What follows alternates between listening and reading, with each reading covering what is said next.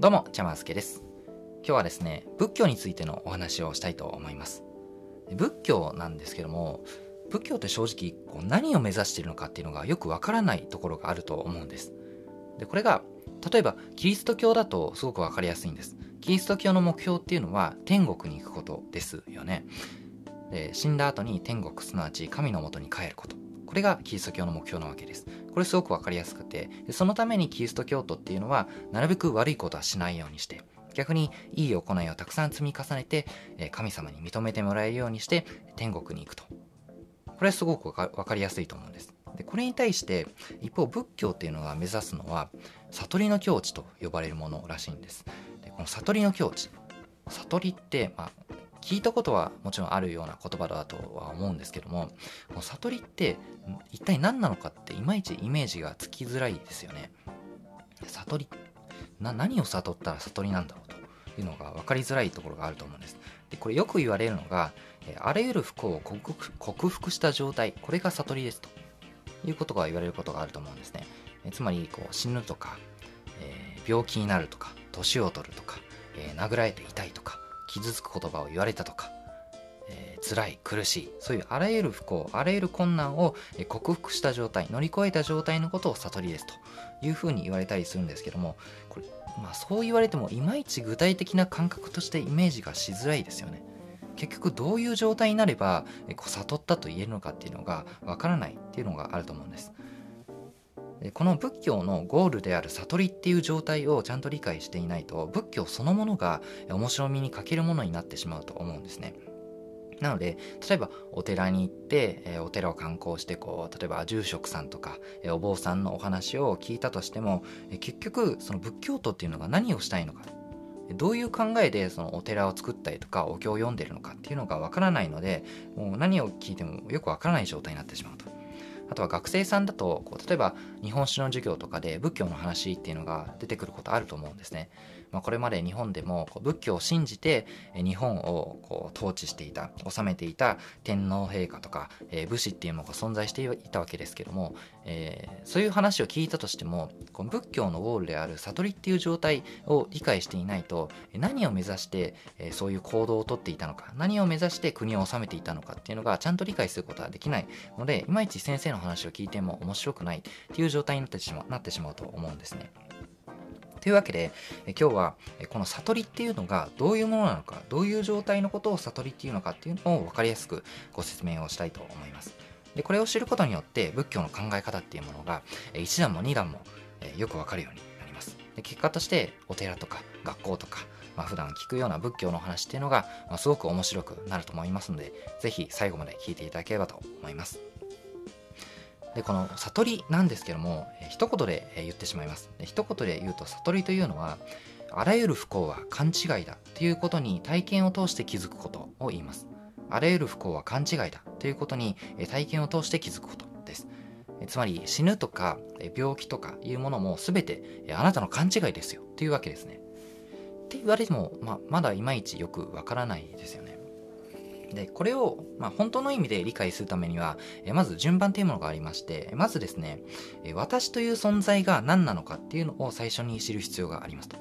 私という存在が何なのかと。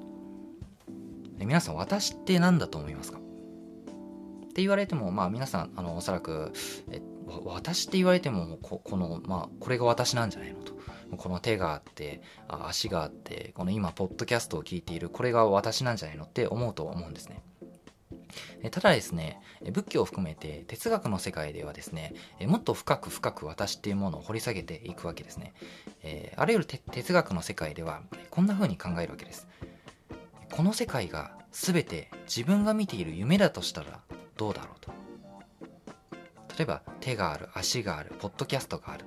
で、えー、我々は思っていますけどもこの手がある足があるポッドキャストを聞いているっていうのも全て私が見ている幻覚だとしたらどうなんだろういうふうに考えるわけですね。本当の自分っていうのは、えー、全く別の世界をふわふわ漂っていてただ幻覚を見ているだけなのかもしれないと。本当は手とか足とかもなくてなんなら、えー、地球とか宇宙っていうものも本当は存在しなくてただただ自分が作り出している、えー、幻覚を見ているだけなのかもしれない。っていうふうに考えるわけですね。そういうふうに疑っていった時にじゃあ私が存在しているということをどうやったら証明することができるでしょうか。っていうふうな、まあ、問いかけがあるわけなんです。皆さんこれどういうふうに考えますか？どうやって私という存在を証明することができるでしょうか？これほらここに手があるじゃないか足があるじゃないかって言ってもいやそれあなたが見ている夢じゃないかもしれないじゃないかっていうふうに言われちゃうわけですね。って言われた時にじゃあ私が存在していることをどうやって証明すればいいでしょうか？実はですねこれ哲学的には明確な答えがありまして、この答え方としてはですね、まあ、夢が夢を見ているかもしれないじゃないかと言われたとしてもでもその夢を見ている何かっていうのは存在するわけですね。つまりこの手も足も、え、地球も宇宙も全て幻覚なんじゃないかと言われたとしてもでもその幻覚を見ている何かっていうのは存在しますよねと。その幻覚を見ている何かこそが私ですというふうに言い返すことができるわけですね。つまり、え仏教的にはですね私とは何かを認識するものっていうふうに定義をしています。私とは何かを認識するもの。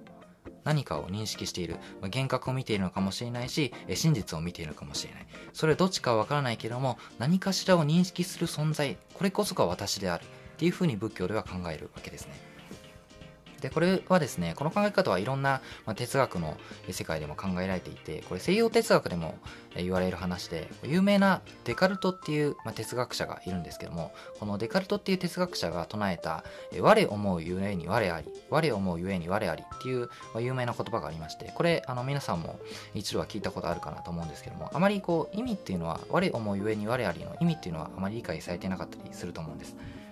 でもこれ、この我思うゆえに我ありこそが、まあ、今言った私とは何かを認識するものであるということをよく説明していまして、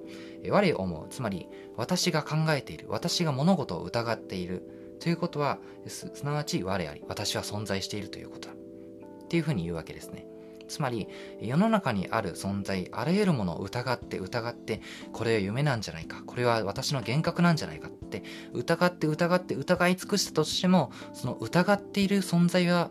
こそが私であるというふうに言うわけですね。これこそがデカルトが言った我を思うゆえに我ありという言葉ですというわけですね。で同じ考え方が仏教にありもありまして、えー、私というのは何かを認識するものであるというふうに考えるわけです。っていうところまで考えたところでじゃあ次に不幸って何なんだろうと。先ほど悟りというのは一言で言うとあらゆる不幸は勘違いだということに体験を通して気づくことというふうに言いましたけどもこの不幸っていう状態はどういう状態なのかっていうのを仏教的に考え直してみたいと思います。で皆さんあのもちろんこう不幸になることってありますよね。こう例えばこう、えー、仕事でうまくいかないとか、えー、なんか傷つく言葉を言われたとか、えー、彼氏彼女に振られたとか、まあテストの点数があまりいい点数を取れなかったとか、まあ、そういう不幸になることあると思うんですけどもこの不幸になっている状態って、すなわち、どういう状態なんだろうということを考えてみますと先ほど私とは何かを認識するものっていうふうに言いましたよね。それを応用すると不幸というのは私が不幸という現象を認識している状態ですと。つまり私という、えまあ、認識何かを認識するものである私という存在があって。でそれとは別に不幸という現象があって。これは別々に存在していて私という存在が不幸という現象を認識している状態。これが不幸ですと。なので私イコール不幸私と不幸は同じものではないんですよ。っていうふうに考えるわけですね。で、これだけだとちょっと分かりにくいと思うので、よく使われる例えが映画と観客という例があります。映画と観客ですね。皆さんの映画ってよく見ることあると思うんですけども、例えば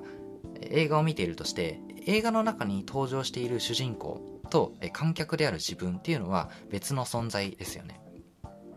なので、例えばこう、すごく映画の中に感情移入してしまって、えー、楽しい映画を見てる時に楽しい気分になったりとか逆に悲しい映画を見てる時に悲しい気分になってしまったりっていうことはあると思うんですけども、えー、頭のどこかで主人公と自分は別だっていうことは理解していますよねなので例えばこう映画の中で主人公が悪役にバーンって殴られたとして、えー、主人公は「行って!」って痛がっている時に、えー、見ている観客が本気で痛がって「いっ!」てなんで殴んだよとか言っていたらあこいつ頭おかしいんだなって思ったりしますよねつまりその映画の主人公が殴られたとしても観客である自分は痛くないっていうことをちゃんと理解しているわけですよにもかかわらず本気で痛がって本気で救急車を呼ぼうとしているような人がいたらいやいやいやちょっと待てよと。映画の中の主人公と見ているあなたっていうのは別の存在でしょうというふうに言うことができるわけですよね。つまり映画の中と、まあ、自分っていうのは別ですというふうに気づいているわけです。でこれこそが悟りという状態ですっていうふうに仏教では考えるわけですね。つまり、えー、映画の中で、まあ、不幸である状態と、えー、それを認識している私っていうのは別の状態であって、えー、同一視することはできないというふうに考えるわけですよ。なので、まあ、本当は、え自分という存在と不幸という存在は別にあって、え不幸な状態だって思ったとしてもそれは自分の勘違いだとそれは本来同一するものではなくて全く別の状態にあるものと別の存在であるっていうふうに認識できる状態のことを悟りと言いますというわけですね。で実はですね、えー、今ご説明した、まあ、悟りの状態あらゆる不幸は勘違いであって、えー、私と不幸というのは別の存在である別の現象と存在であるということを、まあ、知識的に理解したとしてもこれはまだ悟りとは言えないんですね。先ほど悟りの定義っていうものをあらゆる不幸は勘違いだということに体験を通して気づくことっていうふうにご説明したと思うんですけども、えー、重要なのはこの体験を通してっていう部分ですねで今ご説明した悟りについての定義を例えばえー、今みたいにポッドキャストで聞いたりとか、えー、本で読んで勉強したとしてもこれだけで悟りを開いたっていう状態とは言えないんですね。この,、まあ、この今ご説明した内容を行動することによって体験的体感的に完璧に理解した境地これを悟りと悟りを開いた状態と言いますと。例えば、え、何かこう料理をするときにクックパッドとか、まあ、料理本とかでレシピを調べると思うんですけども、まあ、このレシピを読んだだけで完全に理解したとは言えないですよね。実際にそのレシピ本を見ながら実際に料理してみて初めて理解できることってありますよね。悟りも同じで実際に動いてみて行動してみてその結果もう体感的に完全に理解した状態このことを悟りと言いますとなのでそのために仏教徒っていうのはその悟りの境地を目指して修行をしたりとか瞑想をしたりとかお経を読んだりっていうことをするわけですね。ということを理解していると、まあ、これからその、まあ、日本史のお話とかを聞いたりとか、まあ、あとはお寺にお寺に行ったとしてもですね、えなんでその仏教を信じている？人たちっていうのがこういう行動をとるんだろう？こういうお経を読む読むんだろう？っていうことがすごく理解しやすくなるわけです。でこれお経の中身とかもですねすごく勉強してみると面白いんですけどもお経の中でもですねこの悟りの境地がどういうものかっていうのを説明してたりするので、まあ、今言った今ご説明した悟りの状態あらゆる不幸は勘違いだということに体験を通して気づくことですよっていうことをちゃんと理解していると、えー、まあお経のお話とかですね、え、日本史の授業とか聞いてもすごく面白いものになるんじゃないかなというふうに思います。というわけで、えー、今日は悟りについてのお話をしました。ではまた。